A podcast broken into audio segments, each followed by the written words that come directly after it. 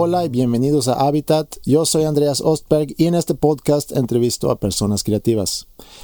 Como ya te diste cuenta, lo puedes escuchar en iTunes. También está disponible en www.sanfora.com/habitat.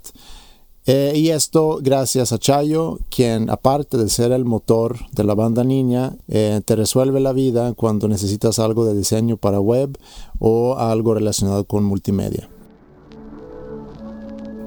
Siguiendo la recomendación de Saúl Hernández, el invitado el día de hoy es Flip Tamés. Pequeño gran rockstar, todo acabó. Te traigo una Pop para que dejes de llorar. Flippy es guitarrista de Jumbo, también tiene su proyecto como solista y compone música para televisión. Yo lo conocí hace unos cinco años cuando lo invitamos a formar parte de School of Rock como director musical. Y esta es una entrevista que realmente recomiendo, no solamente porque es una persona que admiro, sino creo que si tú eres una persona que buscas algún día poderte dedicar a la música, o si eres papá de una hija o un hijo que busca irse por ese camino, Flippy tiene muchas cosas que, que en esta entrevista que estoy seguro pueda ser muy útil para ustedes quiero comentar que la cortinilla para este programa la preparé y agradezco a Flippy por su tiempo y por su paciencia eh, de ayudarme a grabarla en el estudio en su casa. Quiero saber lo que piensan sobre el podcast. Eh, yo creo que lo más fácil es usar Twitter. Usen el hashtag Habitat. Ahí me encuentran también arroba Andreas Ostberg. Corren la voz, compártanlo con sus amigos y sus amigas. Si Twitter no es lo tuyo y me quisieras hacer llegar algún comentario o sugerencia, lo puedes hacer por mail a ostberg.sanfora.com. Pero vamos a darle, episodio 2 de Habitat desde el estudio en su casa en Santa Catarina, Nuevo León, con Flip Tamés.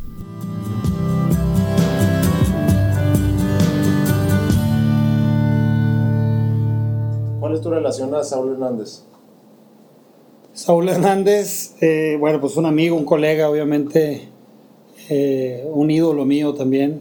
Creo que, que Caifanes fue una de las bandas que, que, hizo que me dedicara a la música. Me recuerdo verlos las primeras veces que venían a Monterrey. Y años después, ya cuando, cuando lanzamos nuestro primer disco en Jumbo, eh, coincidíamos en la misma disquera en BMG y para el video de fotografía este, invitaron a, muchos personajes y entre ellos invitaron a Saúl Hernández que había escuchado el disco y le había gustado. Y a raíz de ahí empezamos como, como a, tener por un lado muy buena onda, buena química, una, amistad. Y, y, después de eso le, le, di un apoyo impresionante a Jumbo en sus inicios, nos invitó a, abrir primero muchos conciertos aquí en México y luego dos años consecutivos unas giras impresionantes que se llamaban Revolución por Estados Unidos, junto con Gusana Ciega, eh, Julieta Venegas, Lisa Flores, este, y pues fue una experiencia increíble, ¿no? Que Saúl nos, nos abrió puertas a, pues, a, un mercado tan importante como el de Estados Unidos y, y siempre estar ahí como jangueando, viendo, conociendo una de las bandas más importantes de, de, Latinoamérica de todos los tiempos desde adentro, ¿no? Ver cómo era su, su proceso, su soundcheck, sus ensayos. Este, ¿Fue como una escuela para ti o para ustedes? Totalmente, totalmente una, una escuela. Y, y, hasta el día de hoy creo que es de esas personas que, que tal vez por lo mismo que cada banda anda en diferentes ciudades o en diferentes momentos, no nos vemos tanto, pero cada vez que nos vemos es es, es muy buena onda, es como, con, con, una amistad muy genuina y, una, y una, unas ganas de platicar y unas ganas de, de, tocar base. Hace poco que tocaron acá en Monterrey y tuvimos oportunidad de ir a cenar. Este, y es como si nos hubiéramos visto una semana antes, ¿no? Tal vez pasaron año y medio ahí en, eh, del último saludo. Este, es, no sé, siempre me he sentido muy afortunado de, de ser amigo, de, de, poder ser un buen amigo de, de alguien que, que admiras tanto. ¿no? Sí, claro. Ahora regresando, ¿tú naciste en el DF? Eres chilango. Ajá. Eh, llegaste aquí, eh, tú, creciste, tú creciste en la misma calle que Alejandro. Sí. Él me ha, él me ha platicado cómo Sí. era su Poca infancia. gente sabe que soy chilango porque realmente mi familia es mm, tal vez de lo más neolonés que se pueda hacer, ¿no? Ahí para atrás, este, una historia bien padre, ¿no? De la- la- la- sobre todo de parte de, de mi lado materno está el árbol genealógico muy interesante, ¿no? De, de- de municipios afuera de la ciudad, de las historias. eh, mis abuelos eran de General Treviño, Nuevo León, y cómo eh, vienen a Monterrey con el boom de la fundidora. Y, este, y, y mi abuela, siendo de General Treviño, también tenían familia en Laredo, en Nuevo Laredo, Tamaulipas. Y este, por parte de mi papá, pues el apellido Tamés también es, es muy de los municipios de- de Allende, de Villa de Santiago. Y sin embargo, eh, justo ese, ese año y medio eh, alrededor de mi nacimiento, por, por trabajo, mi familia estaba en DF y, y nací chilango. A los un año, ocho meses, eh, mi familia regresa a Monterrey, eh, a, a- a esta calle, la que estás hablando, de Río Navia, en, en- en San Pedro. Y, y sí, los primeros eh, amigos, pues sí, de 3, 4 años, que empiezas a hacer una, una amistad con tus vecinos, se hizo una bola que, que durante toda mi infancia y juventud este, pues fueron mi, mi raza. ¿no?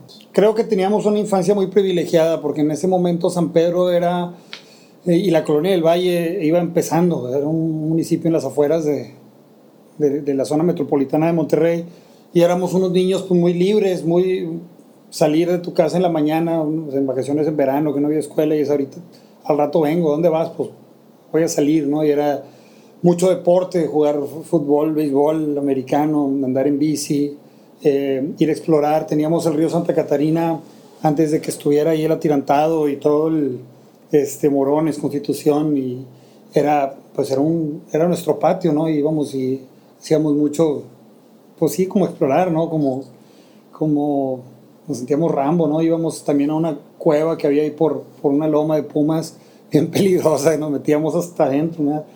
Unos túneles que apenas cabía un niño de 8 años, de 7 años. Y, este, y eso, ¿no? Y también la música, un poco después, ya más cerca, tal vez de los 9, 10 años, empieza a tener un papel bien padre porque creo que muy genuinamente este, alguien compraba un disco, un vinil, en aquel entonces no era, no era hipster comprar viniles, era lo que había. Claro. y cassettes. y cassettes. Pero bueno, algo que nos hacía a, a los niños de aquel entonces oír todo un álbum es que era todo un ritual. Este, era poner el disco, la aguja y sentarte a escuchar el disco entero. Y, este, había de todo, realmente oíamos, me acuerdo mucho de, de Metal Hell, de Quiet Riot, de, de estar oyendo, pues obviamente cuando salió Thriller, eh, era, fue un boom que a nosotros nos pegó durísimo, ¿no? Lo oíamos y lo oíamos y lo oíamos. Y, y poco a poco empezamos eh, a, tener algunos inquietudes. Me acuerdo que el primero en comprar un instrumento fue precisamente Ale, que compró una batería. Y este, yo jugaba con una raqueta tocar la guitarra entonces él tocaba una batería. Eh, y aunque en mi casa eh, yo tenía clases de piano y tenía. mi papá tocaba el piano, tocaba mucho canciones de. Pues puras canciones de los Beatles en el piano. Y había una guitarra ahí colgada. Lo veía como algo muy, muy ajeno, ¿no? Como la música de tus papás no es tu música. Tú estás buscando el. Cuando tú escuchabas Beatles en tu casa, ¿así lo veías? ¿Como música de tus papás? ¿O Sí. lo empezabas a consumir? Sí, porque no, no, no lo consumo. O sea, pues obviamente, años después que, que no solo me gustó, sino que me hice fanático de los Beatles, Sí. este, te das cuenta que lo traes medio, medio en un lenguaje adentro, lo hice tantas veces, pero, pero realmente, no sé, había, siento que el rock and roll en, la pubertad tiene esa rebeldía, ¿no? Esa cosa de decir lo de antes no, lo de ahora sí. O sea, yo, yo ponía eh, como un Feel the Noise y los Beatles se me hacía lo más fresa del mundo y, pues, música de, mi- de- de- de antes, ¿no?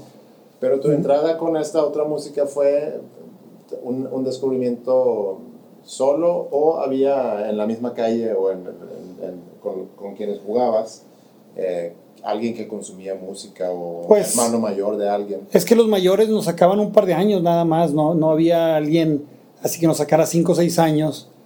Este, entonces, creo que en, en un principio yo no distinguía tam- tampoco mucho de que esto es rock y esto es pop o esto es... igual llegaba un, un disco de breakdance cuando se puso de moda y así grabaciones que hacían de breakdance en español muy raras y lo consumías igual que, que uno de Iron Maiden. Era como que todo, Claro. todo es el mismo ritual, ¿no? Poner el disco y tampoco lo analizabas mucho, decir está bueno, está malo, me gusta, no me gusta. Era oír Sí. y, y- y divertirte, ¿no? Este, como un videojuego, ¿no? Lo ponías en el Atari 2600 y lo jugabas, ¿no?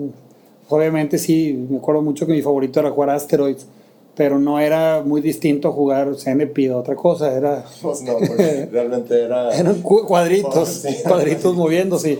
Y, y- y la música, la música empezó un poco así, era música. eh, y, y, pues no era tan extenso el catálogo, aunque entre todos, pues cada quien tenía unos 10, 12 eh, LPs, pues era lo que oíamos. ¿no? Sí. Y luego tú, en tu casa había piano, había una guitarra colgada en la Ajá. pared. ¿Cuándo empezaste tú a tocar?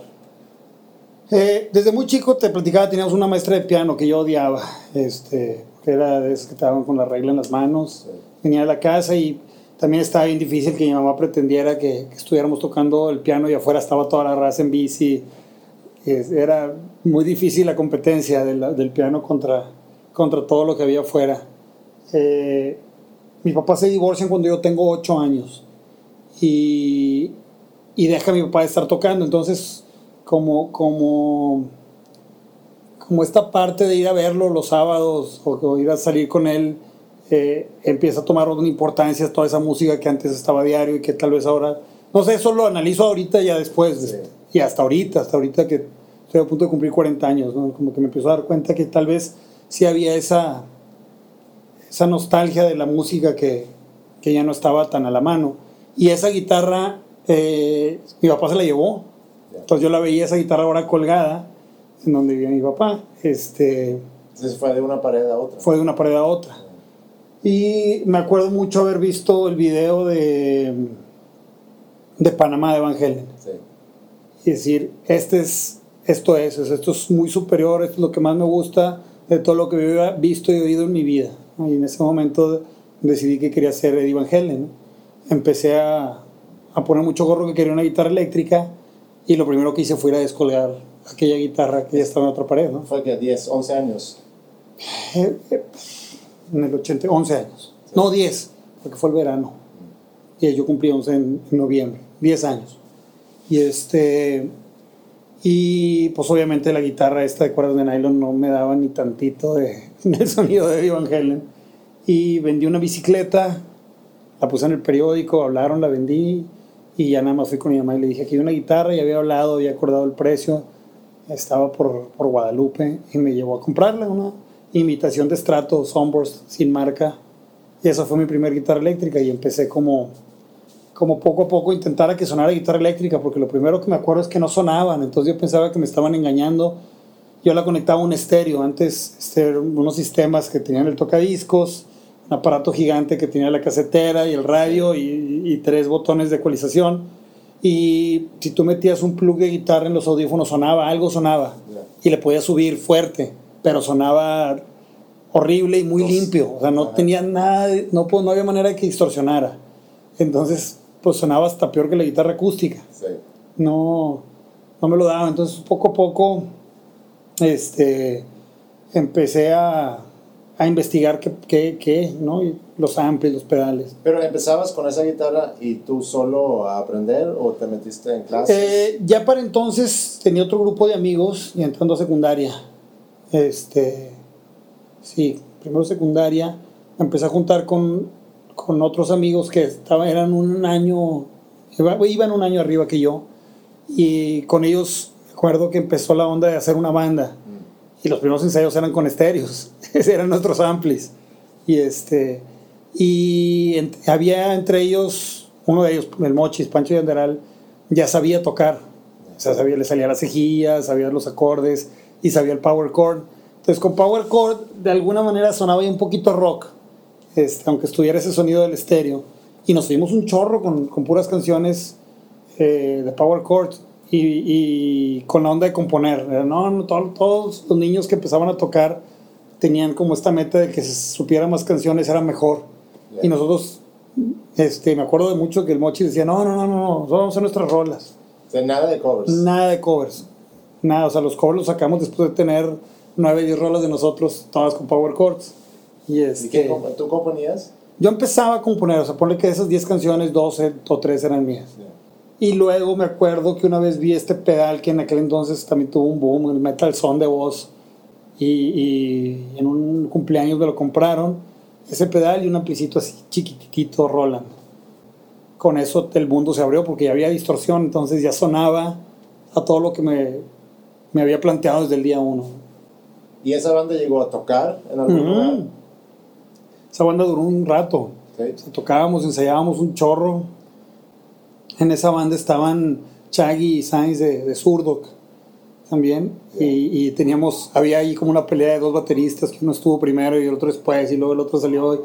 Y hubo un show con dos bateristas para, para evitar la pelea. En serio. ¿Y se, y se turnaban? No, no, no, se tiempo. turnaban y había cosas al mismo tiempo, Ya. según yo. Tengo ya borrosos los recuerdos, pero según yo sí había rolas. Y obviamente los shows vinieron un tiempo después, ellos ya estaban en tercero secundaria y en segundo. Y lo que hacíamos era pedir a la escuela la tarima, la tarima de las asambleas. Y la montábamos nosotros en el patio de un amigo y comprábamos un barril de cerveza, que no sé, en aquel entonces te lo vendían muy fácil. Y la raza pues llenaba, ¿no? Querían ir a probar, este, echarte una cheve en segundo secundaria es muy tentador y poníamos el jardín de, del Mochis a full y ahí hacíamos nuestros toquines, ¿no? ¿Y cómo se llama la banda? Eneida, Eneida. La, la Eneida. La Eneida. ¿Y eso duró hasta, hasta cuándo? Eso duró, este, cuando ellos van a prepa, yo estoy en tercera secundaria, por ahí termina, porque muchos, la mitad de ellos se van a estudiar, es un año entre secundaria y, Ah, ok. y prepa. Sí. Bueno, Chagui y, y Marcelo se fueron a estudiar un año y cuando regresaron todavía hubo otro show, pero yo en ese punto me invitaron a tocar a, a otra banda, ¿no? Y entonces ya, ya, ya empecé a tocar como con tres, cuatro grupos de amigos diferentes. Y, y hasta ahorita todavía estuvo aprendiendo solo. Ah, no, perdón, desde el principio eh, me metí a DUR, creo que toda la Ah. gente de San Pedro estudiaba en DUR. Con Ulises Victoria era mi maestro eh, como de primero secundaria, esa etapa. Eh, obviamente entre más iba aprendiendo, más practicaba, más tocaba. Y llegó un punto en el que eh, yo estaba en tercero secundario, tal vez ya en prepa, que me metí a, a estudiar una carrera técnica de música, la UR. Estaba bueno porque o sea, coincidí con un chorro de gente. Estaba, iba en el salón con Vox, por ejemplo. No sabía, Sí. no sabía que iba a ser el que íbamos a tener Jumbo años después, ¿no? Y estaba Rafa, Rafonca. Alan Marcos. o sea, Era un, era un chorro de banda, pues de la generación, como que todos los que querían dar un siguiente paso hacia adelante en la música.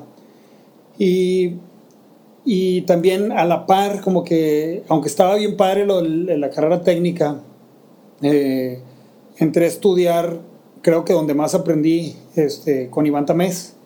Él tenía en Venustiano Carranza con el pájaro. Bueno, el pájaro tenía un taller de percusiones y ahí daban clases Iván Tamés y Sef Garza. Y ahí yo creo que fue donde más, donde más aprendí. Entonces ya estabas en un ambiente de mucha música. No, ya- ya estaba full, es- ¿no? no, no. Estudiando música, Sí, estudiando, tocando. Y, y ya tenías tú la idea de que me gustaría dedicarme a esto. Sí, no, o sea, yo creo que desde, desde que empecé a tocar con el estéreo en la, en la cochera y en el cuarto de Science, este, mi sueño siempre, yo siempre me veía un músico, ¿no? O sea, yo me voy a dedicar a la música, yo voy a ser músico, yo voy a hacer discos, pero obviamente todos los años, todo, lo- todo el tiempo fue una pelea eh, con la familia, ¿no? Que, no, que no, no lo veían como una profesión, les daba mucho miedo, pues obviamente al principio estaba chico y ya empezabas a tocar en bares. Sí. Este, mi mamá me fue y me sacó de un bar una vez No. en un soundcheck. Había un antro que se llamaba El Giza, que no tenía muy buena reputación.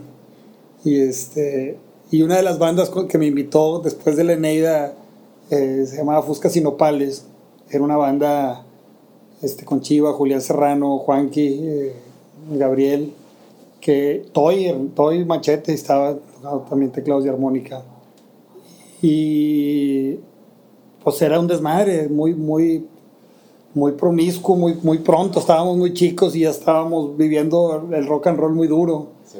Y una tocada de estas del Giza, este, mi mamá se paró ahí en el soundcheck, no, aquí no vas a tocar, aquí me dijeron que pasa esto y esto y esto. Y eh, era como, como un, un juego de... de, de- la, la sorprendía presumiendo, no, mi hijo toca la guitarra y es rockero, y- pero también siempre con una, un bozal, una correa de no te me vayas tampoco todavía tan temprano a tantas cosas, ¿no? ¿Qué hacían tus papás? Mis papás son químicos los dos. Mi papá es ingeniero químico y mi mamá es química farmacobióloga. Mi mamá todo, toda su vida se dedicó a, a ser maestra de química en la universidad, trabajar para la rectoría. Mi papá también, pues como ingeniero químico, siempre ha ejercido desde diseñando plantas hasta un montón de cosas. Ya. Y luego tienes un, un hermano. Un y- hermano mayor, ingeniero mecánico, y un hermano menor, arquitecta. Ya. Y, pero sí, bueno, todo el tiempo me veía como músico este, profesional, ¿no? Y, y todo el tiempo era querer aprender más, querer, querer ver qué es lo que sigue, qué, más- qué- qué- como que, qué- a dónde, qué hago, ¿no? ¿Qué me muevo para...? ¿A qué edad sientes que, que eh, se- empezaste a lo mejor a desarrollar un plan? De que tenías más claro, mira, sigue es esto, y luego sigue tal, y luego tengo que hacer esto. Es que siempre fue como, como un sueño. Entonces las metas eran bien, bien a, a corto plazo. Te pongo un ejemplo, había un bar en country que se llamaba El Club. ¿sí? Y según yo, o sea, en, en secundaria, los mejores músicos del planeta tocaban en el club. Porque era lo que yo iba a ver en vivo y veía, por ejemplo, a ver to- tocar a Andrés Cantizani en, en el club. Este, una banda que se llamaba también Teoría de Nadie. O los, este, los, los, ¿cómo se llamaban los acarnices cuando tocaban covers? En un bar o en otro, Pistorete. Había como dos, tres bares ahí juntos. Y, y para mí era una gran meta poder tocar en el club. Era- Tenemos que tocar aquí, ¿cómo lo hacemos? ¿Con quién hablamos? Y ya lo lograba. Sí. La primera vez que toqué en el club ya fue con Fuscas y Nopales. Y, y como que esa meta, no que perdiera su encanto, era como una palomeada, ahora que sigue. Y, ju- y justo con la última de Lucas empezó, perdón, con Fuscas y Nopales se convierte cuando empezamos a hacer música original a la última de Lucas y ahí nos empieza a ir, a ir muy bien localmente, muy, muy bien. O sea, hacíamos conciertos ya en el barrio antiguo, en el, en el esquizo, Sí. y tocábamos en ferias, en hacíamos un chorro, tocábamos pues unas cuatro o cinco veces al mes y nos iba muy bien, o sea, ten- Aquí, o sea, aquí, nada todo, aquí todo nada más aquí. Sí. Y teníamos una audiencia bien grande y, y- y bien, bien, bien punk, o sea, bien padre, estaba increíble. De toda la ciudad. O sea, tocadas pues, bien memorables, ¿no? Me acuerdo de tocadas así como festivales que hacían en el Colegio de Ingenieros Civiles o un Halloween en un antro de Guadalupe que se llamaba Estudio 54. eh, pues obviamente todas las tocadas del esquizo, de, de la iguana, este, teatros del pueblo en ferias eh, y mucho slam, mucho, mucha borrachera, mucho, mucho rock and roll, estaba bien padre.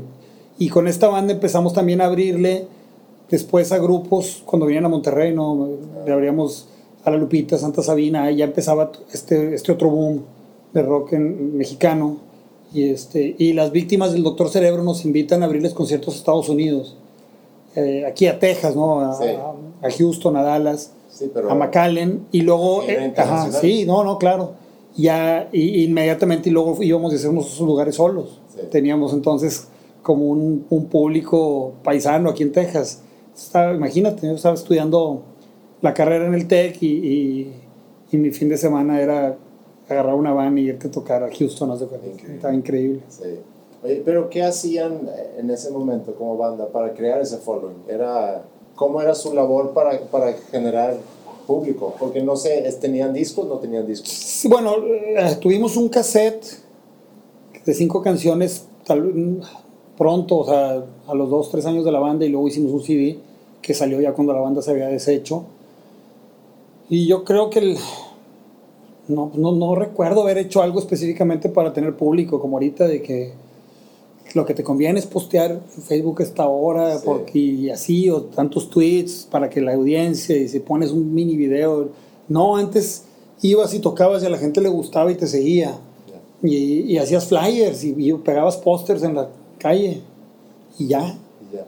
Y ya, obviamente, y tal vez es todo un programa platicarte de la escena de Monterrey de esos años, que era, pues, increíblemente padre, ¿no? Había un espacio en tele que era Desvelados, entonces ibas y tocabas ahí y lo veía todo el mundo y te, te enterabas. Y también Juan, Juan Ramón, que es el que tenía desvelados también en radio, tenía un programa donde ponía demos. Entonces ibas con un demo y lo, lo tocaban. Y, y la gente oía y hablaba y te pedía. Y este el, el periódico El Norte tenía una, una sección de rock local ¿no? que llevaban Sarri Padilla y Gerardo Barrio. Entonces todo, había cobertura Sí. estabas o sea la gente se enteraba de las bandas no y, y íbamos nosotros con una camada bien padre no ya estaba el Gran Silencio este Cuervos de Malta eh, pues, un montón de bandas que había y, y que tocábamos todos medio en el mismo circuito y la gente estaba muy pendiente. Creo que al final de cuentas había un público con ganas de escuchar música original eh, y, y- y, pues iba y buscaba bandas. ¿no? Claro. Sí, es, es, es a lo mejor hipotético porque... Pero pensando en, en aquella época, que todo pasaba antes de que yo había venido aquí a, a México, pero se me figura cuando me lo platican como que la ciudad tuvo musicalmente un momentum. Si tú crees que hubiera pasado lo mismo para ti o para ustedes como banda, como Jumbo, si hubieran sido de, de otra ciudad. No, ni de chiste. Tuvo demasiado que ver el, el momento que, que le tocó a Jumbo, tuvo todo que ver la, la cantidad de bandas y, y lo que pasó con las primeras bandas que salieron, ¿no? O sea, yo, este, yo tengo como claro que si Control Machete no hubiera salido, hubiera sido un, un hitazo tan grande, pues tal vez todo el resto de bandas de Monterrey no hubiéramos tenido tan fácil haber firmado con una disquera o, o- o los ojos del, del país volteando hacia acá. ¿no? Sí, Es que para que se diera la escena que nos tocó a nosotros, que creo que es mucha suerte que nos haya tocado, siento que la parte de los músicos le echábamos un chorro de ganas de ser diferentes de los demás. Si tú te pones a ver esa movida de Monterrey, que todo el mundo creo que la, la malinterpreta, porque todo el mundo cree que éramos bien amigos todos y que había eh, como convenciones y somos la avanzada regia y, y Rosso hablaba y compañeros, no había nada de eso, realmente nos saludábamos y había como, pues no tirabas mala onda, pero no éramos, no éramos súper amigos nadie. Pero sí había una, hijo, esto se parece a lo que está haciendo este vato, dale la vuelta. Había una necesidad de ser bien diferente a los demás. Y eso, tú ves, no era un movimiento ni de hip hop, ni un movimiento de rock, ni un movimiento de rock blues, ni, no era un- o sea, ¿qué tiene que ver Plastilina Mosh con la flor de lingo? ¿O qué tiene que ver el gran silencio con zurdo? ¿Qué tiene que ver control machete? Nada, no tiene nada que ver nada con nadie sí. había mucha influencia de hip hop en algunas bandas, había mucha influencia de, de rock en otras, había, pero, pero las bandas no se parecen. ¿Cómo fue cuando Jumbo fue descubierto por, por una disquera? Jumbo eh, nace de una banda que se llamaba Blueswagen. Mientras yo estaba en la última de Lucas, Blueswagen estaba en el mismo circuito, tocando canciones originales y covers, como el nombre lo dice, más de blues, más de raíz, Sí. soul, funk. Y cuando Toño se sale de la última de Lucas porque había hecho Control Machete y lo van a firmar y pasa todo esto, yo pues era amigo de todos los de Blueswagen, de, desde la infancia, antes de tocar de algunos, por ejemplo, eh, cuando yo también empezaba a tocar, coincidí con Charlie este, en comedias musicales, en teatro. Su hermana también fue una gran maestra de música mía. Y, y como con Charlie también siempre hubo buena onda, buen contacto, siempre nos veíamos preguntando qué andan haciendo y dónde tocaron, y como esta curiosidad de, de pasarte tips. Y cuando Toño hace Control Machete, yo invito a Eddie, oye, vamos a, vente para acá y lo cubrimos. Tal vez, ya no se iba a llamar la última de Lucas, hubo ahí un proyecto que duró poco, que se llamó Turbo Mutantes, que era con Eddie, con Camacho en la batería. Y, y en ese entonces, La Rana, que produjo Dead Poly Play y Del Parque junto con Chuy, que era el guitarrista de Blueswagen, se va a estudiar a Berkeley. Entonces me dice, ok, acá tampoco está La Rana, igual mente caíle unos ensayos, este también un día de esos Castillo llegó a la casa y no, hombre, yo no sabía si estaba entrando o no entrando, como que estaba cubriendo la rana mientras él regresaba de Berkeley, pero empezamos a tocar. Y veníamos cargando muchos años de, o sea, Castillo había, ido varias veces a DF a dejar demos de Blueswagen y con, con el boom de Control Machete también, pues, pues de don, Toño, ¿dónde estaba antes? ¿Dónde salió? No, pues viene de la última de Lucas. Este, Pato viene de Pasto. que también yo eh, había cubierto a- al guitarrista de Pasto en algunos shows. Es como que había cierta, pues la gente sabía como que de dónde veníamos, esta nueva banda que se llamaba Jumbo, eh, y aunque estaba bizarra el, eh, bizarro el combo, ¿no? De que yo viniendo la última y Lucas entrara a, a los de Blueswagen, tal vez en- no hacía tanto sentido en un principio. Sí. Ellos también tenían ganas de soltar esta, esta cosa de música vintage para hacer rock alternativo, entonces fue un clic bien padre, luego, luego. Y ellos también estaban con muchos bateristas y coincidimos eh, entrando, o sea, yo la guitarra y, el box regresando de vivir en Playa del Carmen muchos años, entramos como casi al mismo tiempo y luego luego muy buena química y empezamos a hacer algunos shows y, y, en ese entonces Ruli Tamés, que tocaba pues, con todo el mundo, ¿no? de Cuervos y con Blueswagen, había entrado a las víctimas del Doctor Cerebro y estaba en el estudio haciendo Boutique 2000, creo que se llama así ese disco que estaban grabando, y le dice a la Chiquis, checa esta banda. Chiquis Amaro era el productor de ese disco y era el director de, de Culebra, un sello de rock que tenía BMG, Ya. y vino a vernos un show y unos días después nos... Aquí en Monterrey. Aquí en Monterrey. ¿Iban ustedes frecuentemente a tocar en México? o No, bueno, con la última de Lucas sí. Con, con Jumbo- con Jumbo habíamos ido a la Machaca Regia, el Metropolitan, un viaje que fueron todas las. Fuimos todas las bandas juntos. Y creo que un Bulldog también hicimos. Entonces Ruli eh, dice, ve, checa esta Ajá. banda, va- viene a Sí, Monterrey. Chiqui ya había oído un demo que Castillo, o sea, estaba como por muchos lados el ataque. Hicimos este show en el Tango, en el barrio antiguo. Ahí estábamos apenas poniéndole Jumbo a la banda y, y la Chiqui nos firma y renunciamos a las chambas y, y- Tú estabas trabajando. ya estábamos graduados. O sea, todo esto que te dije rápido pasó en 5 o 6 años. Sí, claro. Eh, estábamos, o sea, hubo ensayos de Jumbo aflojando la corbata, así, ensayos de noche. Tú, tú, tú te graduaste de Comercio internacional. Comercio Internacional. Y saliendo de carrera, agarraste un trabajo. Un trabajo en una compañía de logística y fletes. Y luego ya estás ahí trabajando. Estoy trabajando y Tocando. estoy tocando con, con Jumbo, con Turmutantes, con todo. O sea, era, fin ¿no? de semana. sí, fin de semana y ensayos en las noches. Sí.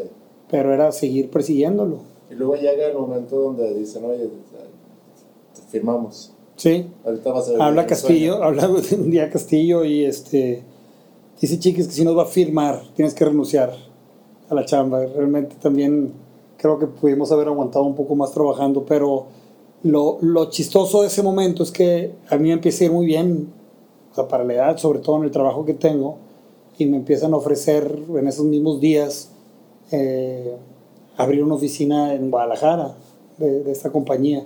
Pues obviamente era un, un ascenso Una bien importante, una sí. promoción bien importante, ¿no? Y tan buena onda era mi jefe que me dijo, ve, haz tu disco, te veo en un año.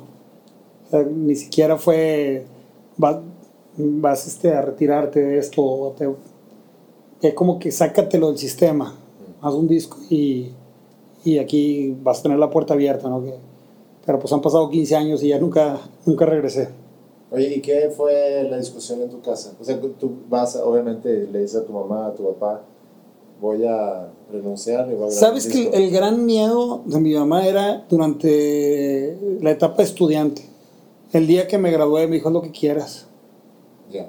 Entonces, mientras obviamente le hacía, le preocupaba, pues estás, estás viviendo ahí, ¿no? Entonces también te ven, no tienes un horario, Sí. de repente te levantas un poco más tarde o estás más desveladón y pues, hay una tensión, hay una preocupación, ¿qué estás haciendo? Tenías un buen trabajo, ¿por qué lo dejaste? ¿Qué está pasando?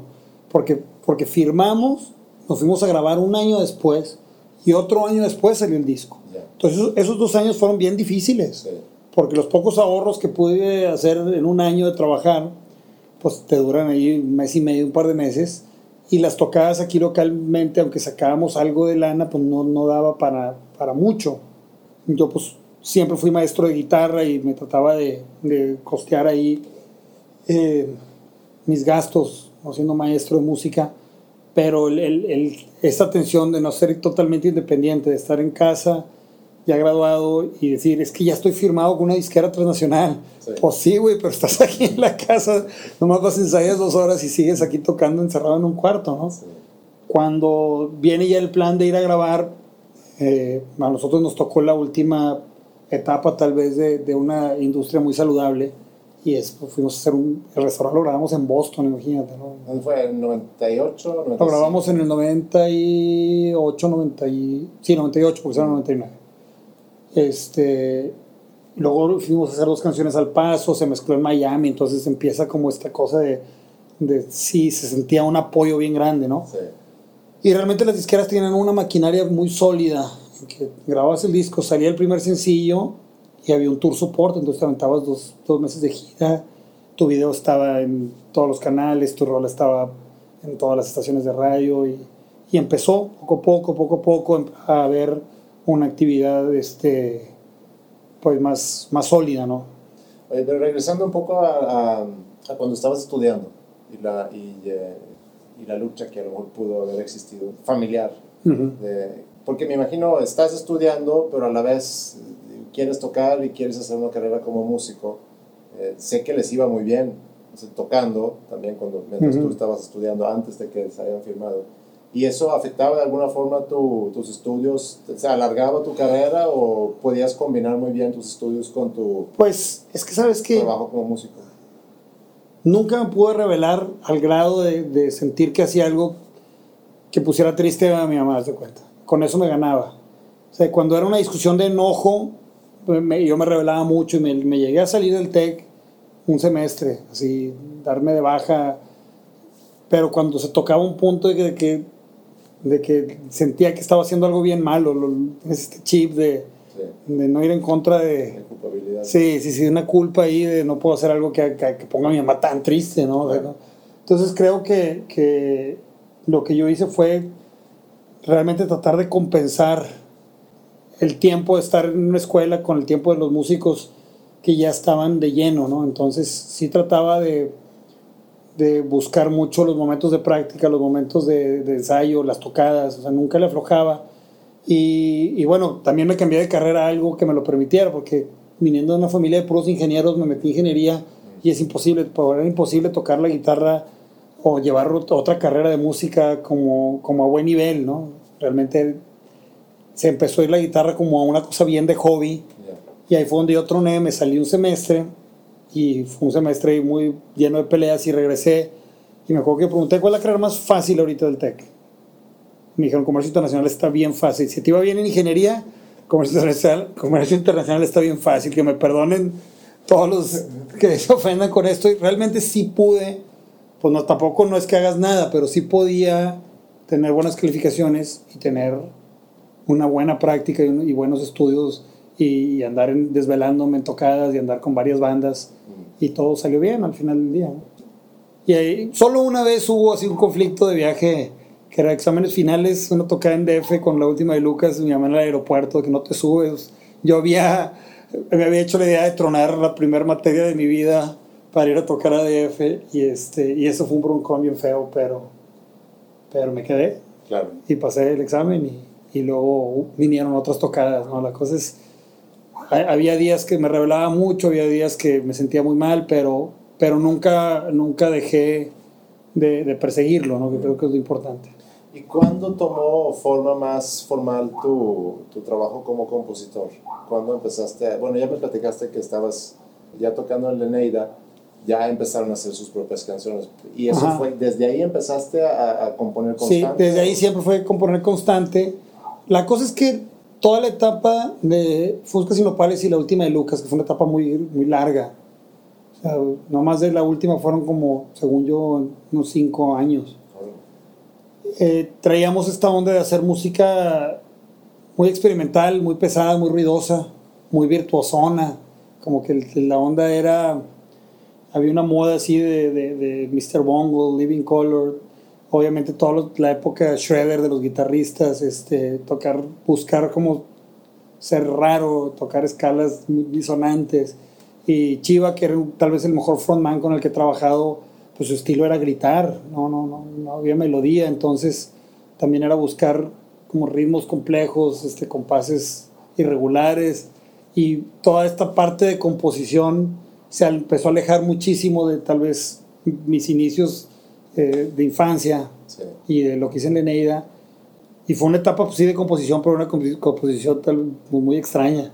¿Pero ahí componían juntos o, Había- o cada quien llegaba con Pues obviamente no grababas en casa, no había todas las herramientas, llegabas con un riff, con una idea de letra, Sí, este, y todos, todos se armaban en el cuarto de ensayo, ¿no? y muy inocente, me imagino. Sí, también, Digo, ahorita- totalmente. quiero pensar que ahorita es un poco diferente y, y, y más a riesgo, ¿no? Cuando llegas una rola para una banda que de alguna forma es de hobby, es un poco Ah. diferente a que vienes con unas cuantas canciones para presentar ante un management que está esperando. No, es otro, es otro deporte completamente.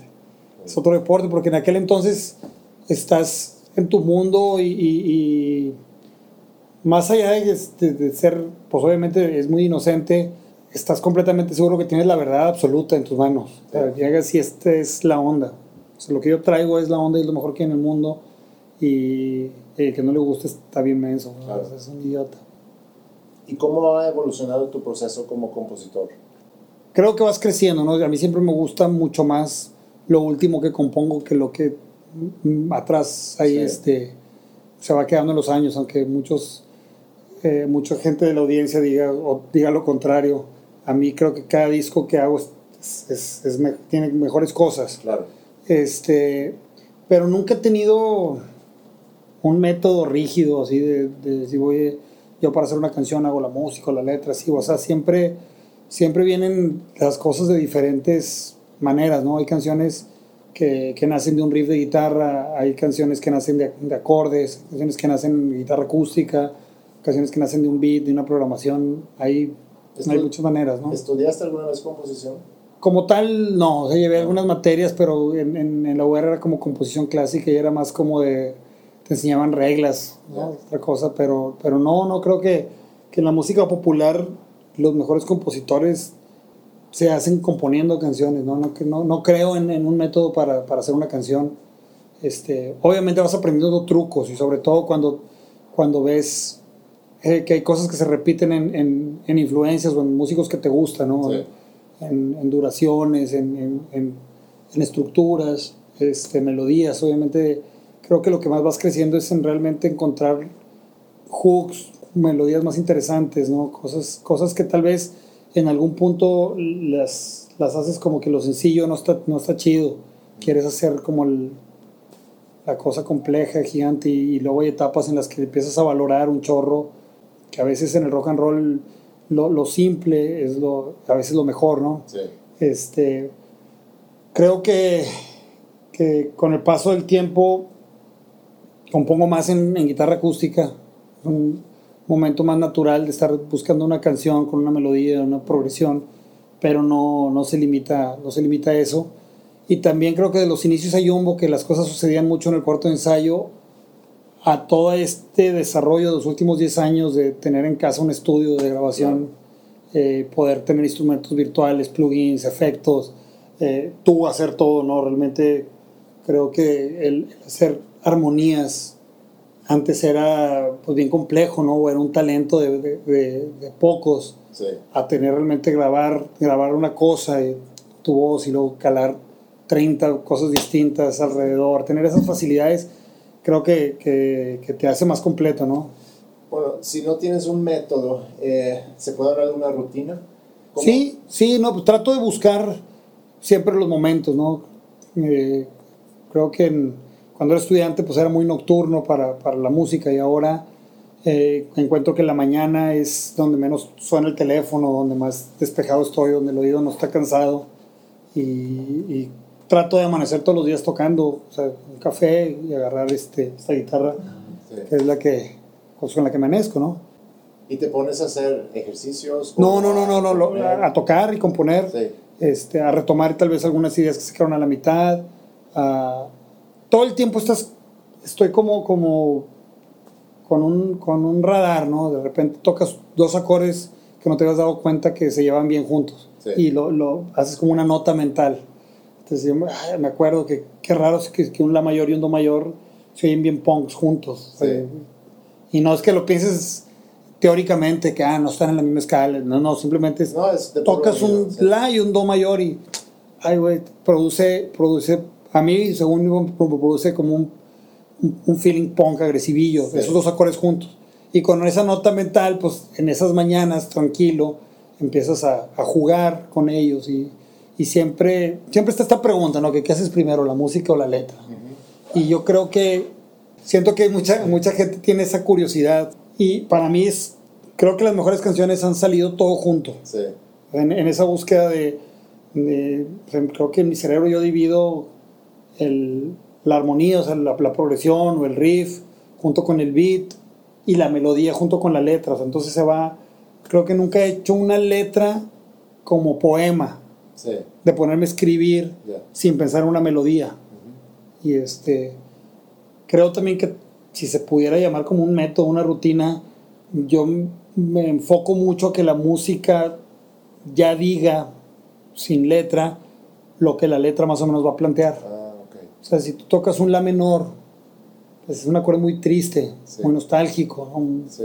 o es muy difícil para mí, ajá, muy difícil para mí tratar de meter una letra de algo desmadroso o feliz adentro de un la menor. Entonces, Sí. por eso hablo de que van las cosas creciendo juntas, ¿no? Tal vez hay un día donde sale mucha letra, o tal vez hay días donde, donde bueno, estoy jugando con, con progresiones o con un riff, este, pero, pero una canción va naciendo medio al mismo tiempo todo. Y buscas inspiración, me, me refiero a que a lo mejor estás trabajando una canción y dices, "Mm, necesito, voy a ver tal película.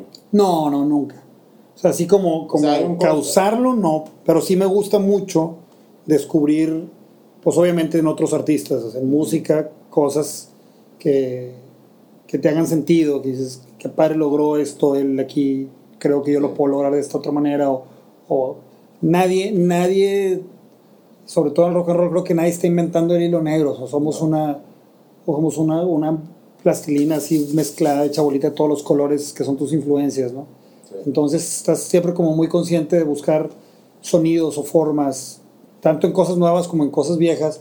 Y cuando, sobre todo en letras, me inspira mucho un libro o una película, te lo topas, ¿no? te, te- Sí. te topas de que, ay, güey, o sea, jamás hubiera pensado que un libro de Chuck Palahniuk me hubiera dado tanto para hacer tantas canciones, ¿no? O cosas de ese tipo, pero no es de que, a ver, ¿qué autores me, me conviene leer para hacer mis letras? No, no funciona así, sino... No, me refería a lo mejor no, no tan directa, sino que necesito inspirarme, voy a ponerme a escuchar música. O pasa más frecuente que estás en el carro y vas a algún lugar o estás haciendo ejercicio y pones música y, y de repente te, te llega algo que, que no esperabas en ese momento y eso lo puedes luego traducir como que una inspiración para, para sentarte a trabajar.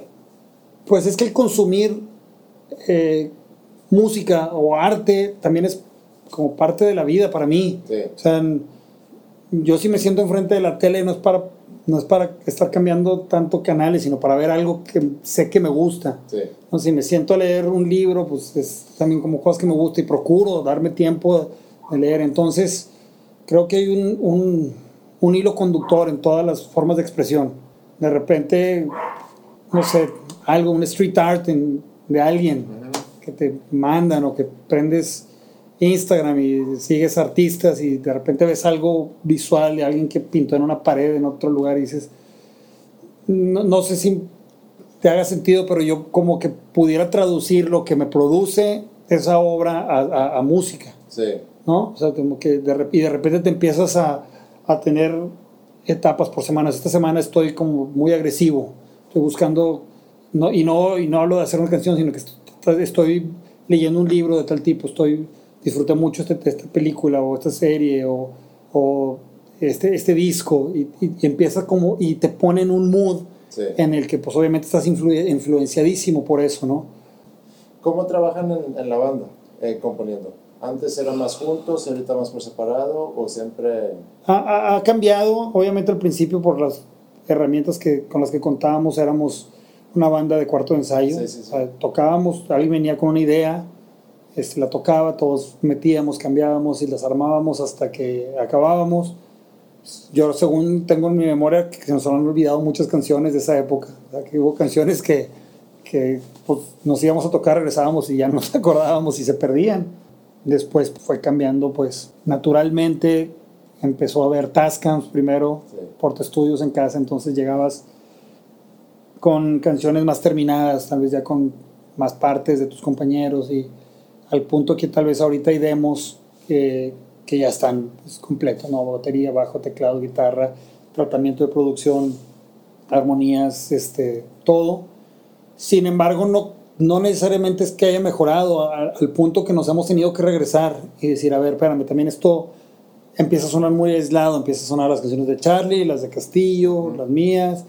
Eh, vamos a regresar a componer juntos. Vamos a guardar, a apagar las compus, irnos a guitarra acústica. O ahora vamos a componer con la batería, este, cuarto de ensayo. Y, y no nos casamos con ninguna manera de hacerlo, pero, pero, pero sí tratamos de estar ahora, sobre todo, muy conscientes de, de lo que nos ha servido, de lo que no nos ha servido, de cómo tal vez esta, esta facilidad de tener estudios también nos separó un poco como, como la parte de taller, de, de- de componer Sí. en conjunto, de buscar un sonido, y nosotros mismos empezamos a oír eh, esa diferencia de, composición dentro del mismo disco y no, a ver, nos, nos- creo que nos, nos gusta más volver a, a hacer banda, ¿no? ¿Para qué disco te gustó más el proceso creativo? todos han tenido lo suyo. Obviamente el primero tiene todavía mucho de, de- de empezar con una banda, aunque ya tenía muchos años tocando en diferentes bandas, tenía ese, es- esa vibra de, de cuarto de ensayo de adolescentes, aunque ya no éramos adolescentes, teníamos ese, ese vibe ¿no? de, Sí. de cuarto de ensayo y lo recuerdo bien padre y lo trato de emular en la medida que se pueda.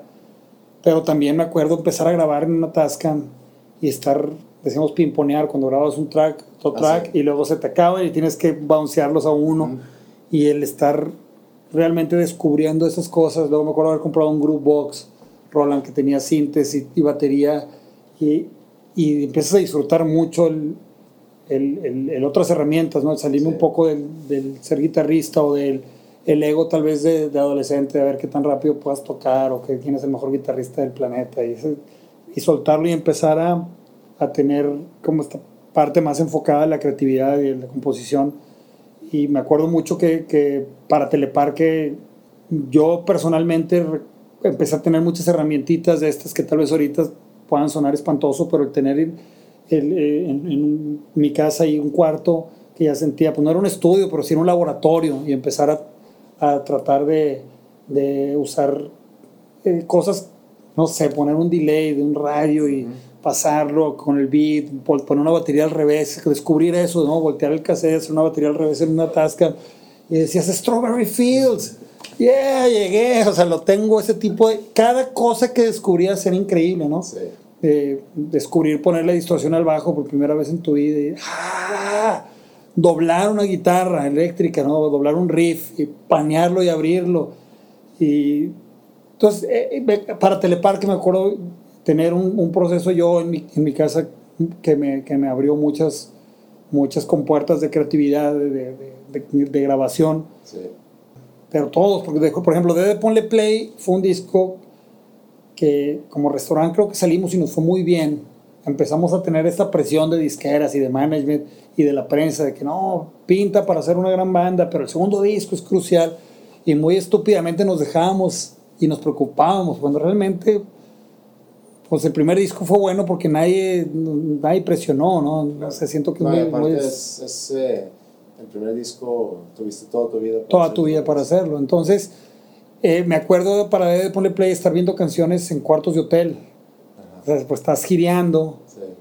y, y me acuerdo perfecto, yo compartía cuarto con Eddie, de estar viendo, o sea, me acuerdo Rockstar, me acuerdo del hotel, el Parque Ensenada, de, de Álvaro Obregón de DF, me acuerdo estar yo enseñándole después en, en, en León, en un hotel en León, Ahí Guanajuato. nació la canción. O sea, de, de que la traes, pero el- como no te estás viendo aquí en el cuarto de ensayo, llegas, cambios de maleta y el fin que viene, vámonos. Y entonces, oye, traigo esta idea.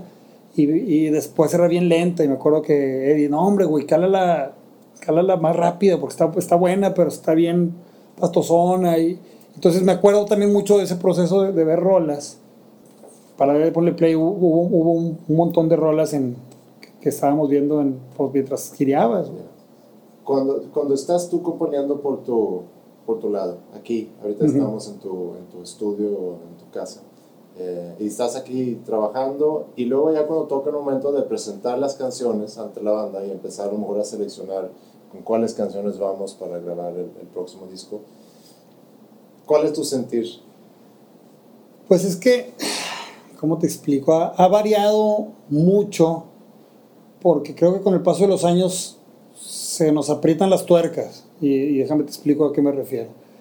Nos empezamos a ser más exigentes con nosotros mismos y de repente se vuelve un reto que una idea tuya le guste a tus compañeros, porque Sí. todos son todos somos unos compositores, o sea, yo siento que eh, por ejemplo, si hiciéramos un disco de puras canciones de Charlie producido por Charlie sería increíble el disco, y lo mismo con Castor y, y me gustaría pensar que si me- yo puedo hacer un disco de puras canciones mías producido por mí, entonces empieza más un, una, una dinámica de, de liberar qué es lo mejor para el grupo, no qué canción es mejor, eso es imposible, es, es tan arbitrario, tan subjetivo, ¿no? Claro. Entonces, cuando creo que para superficie fue cuando más separados estábamos, ahí están las canciones de tal, las canciones del otro, las canciones del otro, y empieza como a ver este, pues no miedo, pero sí un nervio y un pelear por tus canciones que, que también hace que el proceso se ponga tenso, ¿no? Por mí ha habido momentos que me, que me dan me da nervio me da pánico enseñar canciones en Jumbo porque tenemos tantos años y tenemos una relación ya no de amigos, sino de familia, de hermanos. Pero sin, sin embargo no es tan natural venir y poner una canción que tal vez significa algo bien íntimo para ti o pones, Claro. pones tu corazón en la mesa para que digan, pues está bien madre, güey, pero pues se me hace bien raro y ahorita pues a la gente no le va a gustar por esto, por lo otro, o el manager va a decir, o la disquera quiere.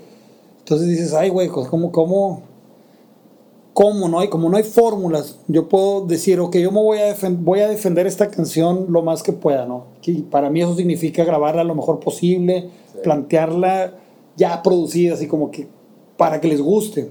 Y eso no sabes si va a ser, oye, pues chico, tal vez yo soy tu banda y tal vez a mí me gustaría meterme contigo a hacer la parte de, de- de la primera entrón, como a la producción o al tratamiento de la canción, y, y no le agarras buena onda a la rola porque ya viene muy terminada.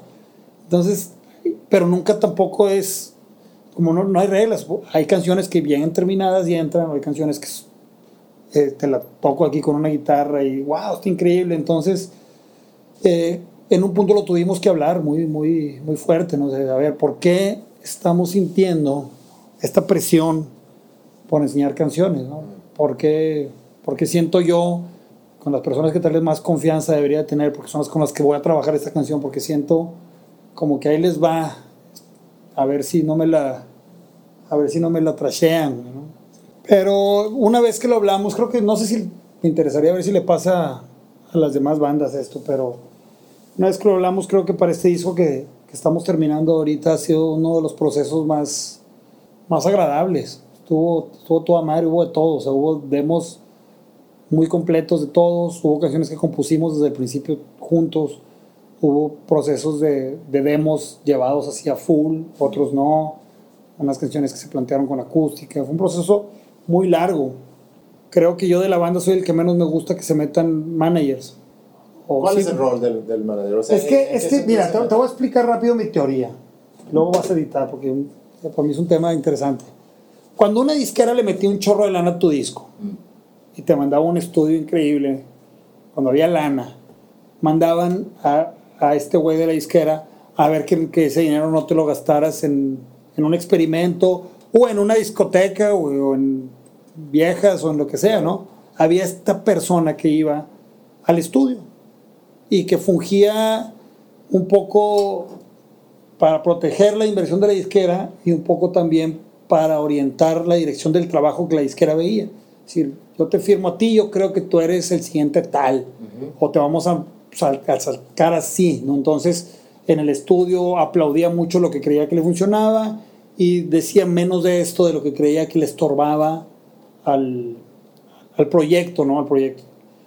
Está muy justificado, si alguien está metiendo una buena inversión, pues Claro, es, es muy sí, natural claro, que vaya y, Sí. y no vayan a sacar acá algo bien experimentalón, que, que no vaya, o que vaya a ser muy difícil de vender. Estoy pagando, papá. Estoy pagando, papá. Ahora que la mayoría de las bandas de rock medio se financian solos o Sí. buscan las maneras de hacer su disco, ese rol, este, hay managers que lo quieren agarrar, ¿no? Hay managers que, oye, yo pienso que no han hecho su mejor canción, pienso que necesitan componer más, pienso que les conviene hacer un disco así o así. Hay bandas que tratan de trabajar de la mano de sus managers como para tener un team sólido. Y hay otros artistas que les molesta mucho. Güey, tú no estás ni pagando ni esto. Si al final del día no te gusta, pues no lo trabajes. Voy, voy, voy a buscar que me lo trabaje porque pues Claro. no tienes como el derecho ganado ni por inversión ni por input. Y aparte no eres el productor, Sí. eres manager de la banda, ¿no? Entonces hay como muchas escuelas y nosotros tenemos como toda la intención de tratar de ir integrando al equipo desde el principio. Sin embargo, a mí se me dificulta mucho. Este, ¿Te dan celos? no, ¿Te no, yo siento que no saben oír demos, por un lado, entonces, porque me ha tocado de que, hijo, esa rola no, y luego la grabamos, y es la mejor canción que han hecho, y yo, y güey, es la que te enseñé, Sí. la que me dijiste que no Sí. servía para nada, entonces, ¿cómo te creo, no? Este, no sé, eh, no, no, no me gusta tanto que se metan en el proceso creativo, me gusta que ya cuando escogiste las canciones y las estás grabando, vengan y te acompañen con la idea de, de ver qué se nos ocurre para tratar de llegar a la mayor cantidad de oídos posible. Sí. Pero que vengan y me digan, compone algo así o asá, definitivamente yo estoy totalmente en contra de eso, porque, porque desde el día uno me gustó la música porque me gustó el rock and roll, ¿no? Y me gusta Sí. esta, esta parte de hacer lo que, un poco lo que te dé la gana, lo que creas que te funciona, de casarte con, con la tuya, ¿no? ¿no? Nunca, nunca hemos tratado de perseguir ni una moda, ni una fórmula. Decir, oye, a esta banda le funcionó increíble esto. Jamás hemos dicho, ah, vamos a intentarlo nosotros. Este, y- No, y también creo que es bien difícil que dures 15 años si esa es tu estrategia. exactamente, exactamente. Creo que tienes que haber planteado algo muy propio desde un inicio y luego darle por tu camino. Exactamente. Esa es mi, mi idea, pero, pero creo que en este disco lo logramos muy bien. Creo que en el proceso de composición, toda la parte de- del management se sumó, vino, oyó demos, sugirió, nos dejó ser. Este, encontramos un productor que creo que, que es el mejor productor tal vez que pudimos haber aspirado a tener en esta etapa de la banda. Este, que, que leyó desde el día uno de qué iba las canciones, la etapa de nosotros como compositores, como músicos, el objetivo del disco y, y creo que, que, que estuvo, pues sí, creo que es uno de los mejores procesos de toda la carrera. ¿Y cómo escogieron a Milo? Eh, Milo, Digo, para producir. sí, Mil- Mil- Milo ya tiene muchos años aquí en, en México y, y nos hemos topado varias veces, una vez en Sonic Ranch, en un estudio nosotros estábamos preproduciendo Alto al Fuego y teníamos un show ahí en el, en el Paso y, este, y ahí, ahí creo que ahí fue donde ya empezamos a platicar más. Vinieron al show, a mí me metieron al bote ese día, me metieron a la cárcel y luego cuando regresé al estudio después de que me, ¿Pero por qué? por, por una tontería. Yo me regresé con, con John, que estaba ingeniero, trabajado muchas cosas ahí en vivo y en estudio con Zoe, y ahí estaba trabajando con, con Milo Freudeval. Y, este, y después nos quedamos a echar un trago más y yo me regresé con él al estudio. Yo no, yo no llevaba mi visa conmigo y nos paró un policía ahí por una falta de tránsito. Y al pedir identificación, pues yo saqué mi IFE. Digo, perdón, es la única que traigo. Y estábamos a metros del estudio. Digo, ¿dónde ves ese foco? Ahí está mi visa, mi pasaporte y todo. Ya, ok, no hay problema. Se volteó el policía y en dos segundos ya había una, una patrulla de la migra y ya me estaban trepando.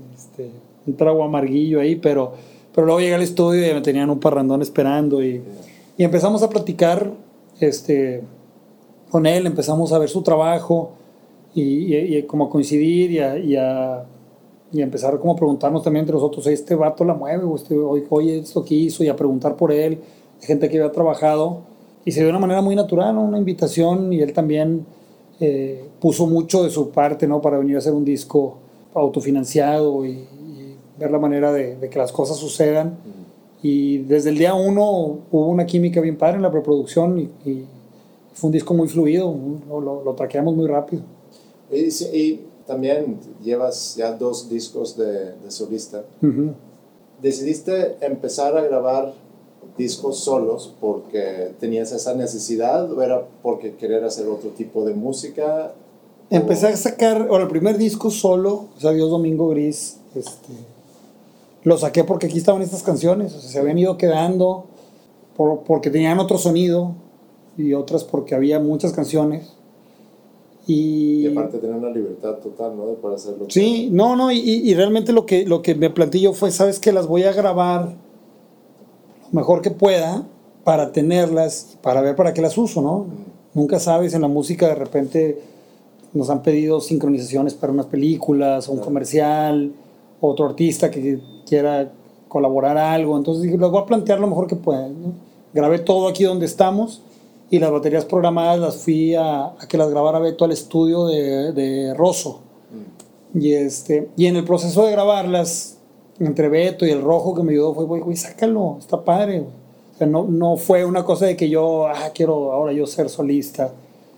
Y, y ya, o sea, me atreví, la saqué y empezaron a salir tocadas y empezó a ver como un público que, que encontraba ese otro sonido, ¿no? Que había gente que el primer disco decía se parece mucho a Jumbo, había una gran parte de la audiencia que encontraba esa otra parte más blues, más, Sí. más este country, más pesada por momentos que Jumbo.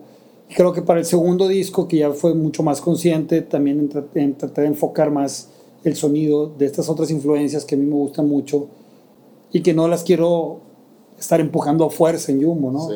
Tan sencillo como que un solo de guitarra, tal vez ahorita es la cosa menos cool del planeta, ¿no? Y, y acá si yo tengo ganas de hacer un solo de guitarra de dos horas y grabarlo, pues lo hago y ya, ¿no? No, no porque también quiera hacer un disco enfocado a la guitarra o ser un, un héroe de la guitarra, pero realmente, pues sí, hacer lo que, lo que me dé la gana, ¿no? ¿Te ves haciendo esto el resto de tu vida?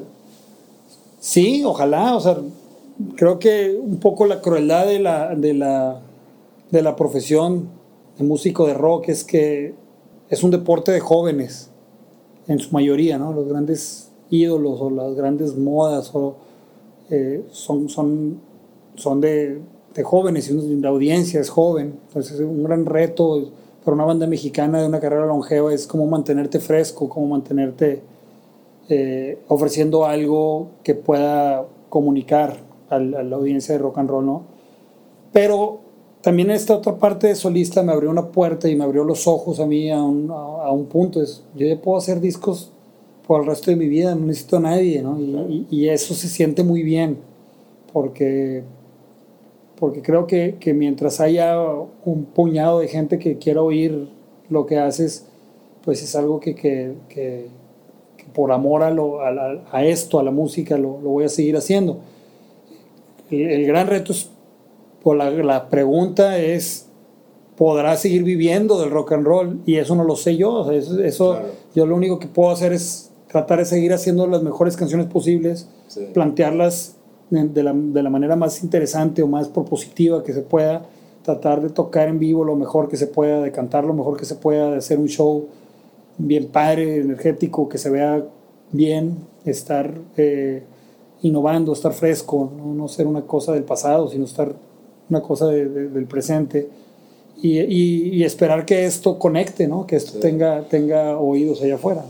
No sabes si vas a poder vivir del rock and roll el resto de, de tu vida, pero tampoco sabías a los 25 que ibas a vivir 15 años del Claro. rock.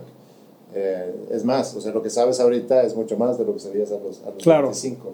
Y, y eso es lo que quiero pensar, que digo, una banda de rock en México, digo, siendo una banda tan importante como Jumbo, aún así, o sea, no es, no es lo mismo que como si fuese una banda de Estados Unidos. No, porque Estados Unidos es un mercado mundial, no es, no es que en Estados Unidos tengan Europa inclusive. Ajá, entonces, cuando un mercado global pues, tienes una audiencia Claro. muchísimo más grande. ¿Y dónde tocar? Porque aquí ya, digo, antes había más, ahorita llega con la inseguridad, como que menos lugares. Pero no sabes, porque también ya empiezan a reabrir un montón de lugares y Sí. empieza a haber más festivales. Creo que, que donde menos te lo esperas se abren un chorro de puertas.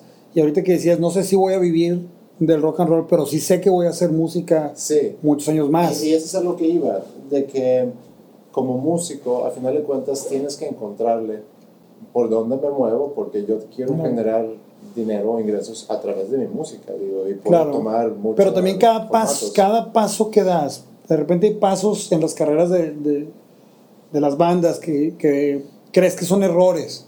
No sé, oye, este disco estuvo muy oscuro, estuvo muy raro, no vendió tanto. Sí. y luego pasan los años y te das cuenta que ese es el disco que te da un chorro de credibilidad y que te, y que te catapulta a una carrera longeva, ¿no? O sea, es decir, esta banda se atrevió, hizo esto. Y sí, tal vez en ese momento no conectó con el mainstream, no conectó con la audiencia que tal vez soy un poco de rock, un poco de pop, un poco de grupero, y pierdes ese público. Pero la, la gente que escucha rock and roll todo el tiempo abraza ese disco como algo muy valioso y te catapultas. Entonces, de repente, sí, hay como en todos los negocios propios, vacas flacas, vacas, vacas gordas. Sí, este, claro. Pero cada paso que das te hace, te hace muy fuerte, porque, porque una banda longeva tiene un catálogo y ese catálogo es, es un, es un son trofeos, es un superpoder, ¿no? es, es, es un- una cosa muy, muy, muy grande. Entonces, eh, yo lo que sé es que cada, cada ciclo de disco, de composición, de, de gira, siento que nos, nos da más, nos da más, nos da más fuerza y nos da más, más empuje. Sin embargo, sé que no es fácil, no es fácil lograr lo que están logrando, por ejemplo, Saúl Hernández, ¿no? de, de- Claro. de- de seguir muy activo, eh, o Lora, de, de seguir teniendo una audiencia y seguir haciendo discos tantos años. Cuando veo que las bandas nuevas duran un par de discos, ¿no? Sí. Entonces, este, ¿Y qué, y qué le decías tú, qué le dirías a, a un chavo de 17 años que ve el mundo así como tú lo veías cuando tenías 17 años? De que quiero ser músico. Yo que le dé, que le dé y que no trate, que no trate de darle gusto a una escena, porque las modas se van bien rápido. Que realmente trate de ser buen músico, buen compositor y de, y de tener una gama amplia de, de cosas que pueda hacer. Creo que hoy más que nunca las modas son bien elitistas de alguna manera. Es- no, esto no es cool y lo patean, Sí. o esto, esto ya lo escuché y lo patean. Y a los músicos nuevos los veo muy frágiles en ese aspecto. Entonces tratan de, de parecerse a las cosas que están de moda o tratan de, de jugar el juego de ser muy raro para, para tratar de decir, ay, qué, qué loco estás, es un genio. Sin embargo, las cosas que se quedan siguen siendo los, los- las buenas canciones. Entonces, entonces que traten de ser, de ser eh, genuinos. ¿Tú crees que tu creatividad ha aumentado, disminuido, cambiado de alguna forma con, con la edad? Yo creo que, ha cambiado mucho. Cambia unas cosas para, para mejor. Sabes más, ya leíste más, ya viajaste más, este, ya viste más cosas, ya viviste más cosas, ya te dolieron más cosas, ya te hicieron feliz más cosas y eso te hace, te hace muy rico en, en- en creativamente hablando, pero pierdes, vas perdiendo naturalmente un tesoro que es, que es la energía y la ingenuidad de la juventud. O sea, por eso un adolescente ponkea como ponkea, porque tiene una rabia muy genuina y tiene un, un valemadrismo muy genuino. Sí. Y eso no hay manera de, de retenerlo. O bueno, yo no he encontrado una manera de retenerlo en, en un estado tan puro, porque también eres muy consciente de, de, de que, de que tu canción se va, se va a intentar vender, de que tu canción se va a intentar poner ¿Y ¿Tú crees que esos son filtros que tu misma edad te va poniendo conforme vayas creciendo? No creo que sea la edad, sino, sino las cosas también que vives. O sea, yo el otro día con quien platicaba, no me acuerdo que decía, se te va, se te va apachurrando el corazón con muchas cosas. O sea, estoy seguro que has hablado con muchos músicos que, que, si, que, que- que tiran la toalla nada más porque ya el corazón se, los, se apachurró tanto que adiós ya no quiero saber nada. Más, yo estoy seguro que si yo fuera millonario haría la música tal vez muy distinta a la que hago. Pienso eso, de repente fantaseo con eso. ¿Qué harías si realmente tuvieras todo el dinero del mundo y, y- no tuvieras el deseo de fama o sino realmente una- como un estado muy puro de creatividad, de, de- de artista? Va a ser una, una obra lo arriesgado que quieras, sin ningún miramiento de audiencia, así, pum, y siento que sería bien distinto. Entonces ahí es donde me doy cuenta que el paso de, de muchas experiencias también de, pues no le quiero echar la culpa tampoco a la industria musical es lo que es y ha tenido sus aciertos y sus errores como todos en la vida pero sí pero sí la, la, la, la audiencia en sí el, el mecanismo de hacer una canción luego irla a grabar y luego sacarla y luego tocarla en vivo y luego llevarla no, como que hay, hay cosas bien gratificantes y hay otras cosas que te dan ganas de decir, ¿qué necesidad tengo yo de esto? O sea, yo puedo tocar la guitarra con mis amigos y ya, ¿no? ¿Y qué, y qué tanta necesidad tienes de reconocimiento?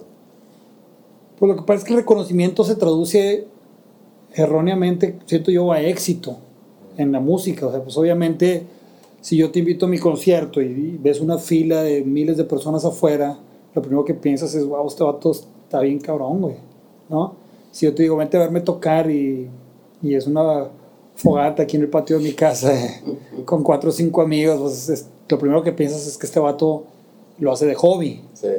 Entonces, a mí, a mí me, me sigue conmoviendo que alguien me pida un autógrafo, que alguien me, me pida la púa con la que toqué, o, o que alguien me escriba algo, eh, que, que chingón estuvo este, este, este concierto, o esto que hiciste acá, o esta colaboración.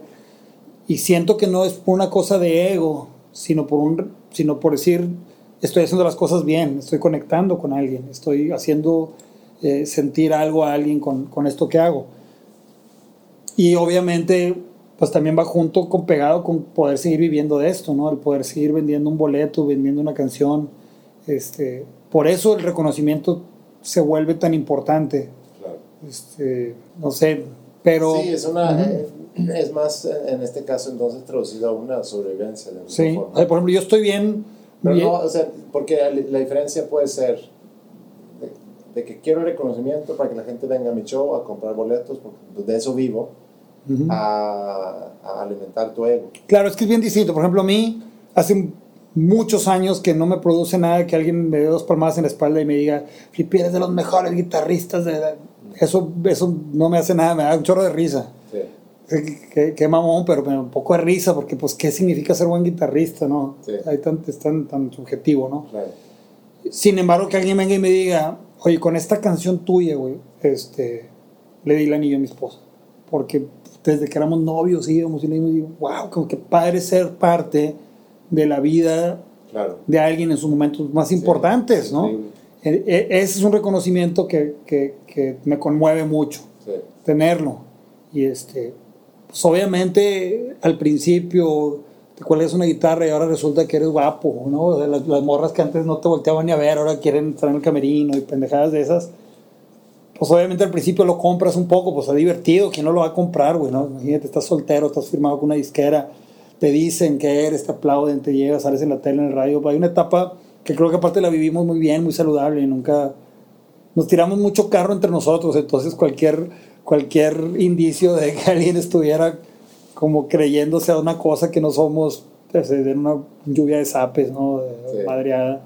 Entonces, también creo que fue una etapa chida, padre, y, y precisamente creo que ahorita para seguir siendo esta banda que pretende durar otros 15, 20 años más, eh, nos tenemos que, que aferrar mucho a la música y al amor, del- al amor a la música y y al amor a lo que hacemos. ¿Qué canción te hubiera encantado haber compuesto?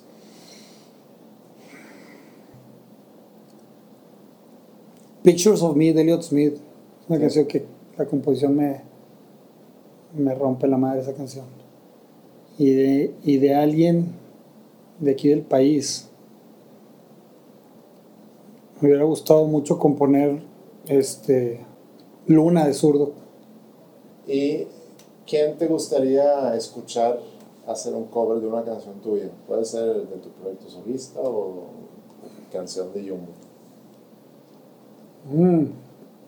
Eh, es que está por un lado, me gusta mucho lo que, o sea, me gusta mucho lo que, lo que hizo Terracina con aquí, Mauricio, me gustaría que hiciera, sé que hay algunas canciones que he grabado yo que luego las oigo deberían de estar más, más oscuras y más puercas, y me gustaría que él hiciera Parezco tú, a ver qué, cómo la, la, la, la oscurece y la, y la hace más dura, yo creo. Me gustaría mucho eso. O la parte. Siempre me ha gustado también mucho la- las mujeres haciendo rock. Tienes otra cosa que ningún hombre puede hacer como ellas. eh, cuando tienen la sensibilidad de cantar, de cierta manera, hay cosas que hacen con la voz y con la manera de transmitir que ningún hombre hace. O sea, me encantaría oír a, a Natalia Lafourcade o a Jimena Sariñana hacer espejo, por ejemplo. ¿A quién te gustaría escuchar en este programa entrevistado? Sabes que hace poco eh, reconectamos porque nos invitaron a, a, una celebración ellos de 20 años de carrera, eh, a Fobiarama. Y digo reconectamos porque también en los inicios de Jumbo, eh, él iba a ser el productor de restaurante en un inicio y también nos abrieron muchas puertas. El primer concierto que abrimos de una banda grande aquí en Monterrey fue Fobia, en, en lo que ahora es el Banamex, antes era el Coca-Cola, ahí les abrimos. Este, y siempre ha sido una banda también que he admirado mucho, creo que es una banda que, que disco con disco se ha mantenido muy vigente, muy fresca y creo que uno de los mejores guitarristas de Latinoamérica y compositor y productor es Paco Huidobro y me gustaría mucho que hiciera este, este programa él. Perfecto. Oye, ¿y con qué canción tuya podemos terminar el programa? Mm. Sabes que a mí me gustan mucho los, los B-sides de Jumbo. Tengo hay muchas canciones de Jumbo que no que pasen desapercibidas, pero creo que conectan nada más con fans. Hay una en Teleparque que es de mis favoritas, que creo que hemos tocado en vivo unas dos, tres veces máximo, que se llama este, Se Derrumba. Se Derrumba. Va, terminamos con esa canción y muchas gracias por tu música. Gracias. Después me dices que no está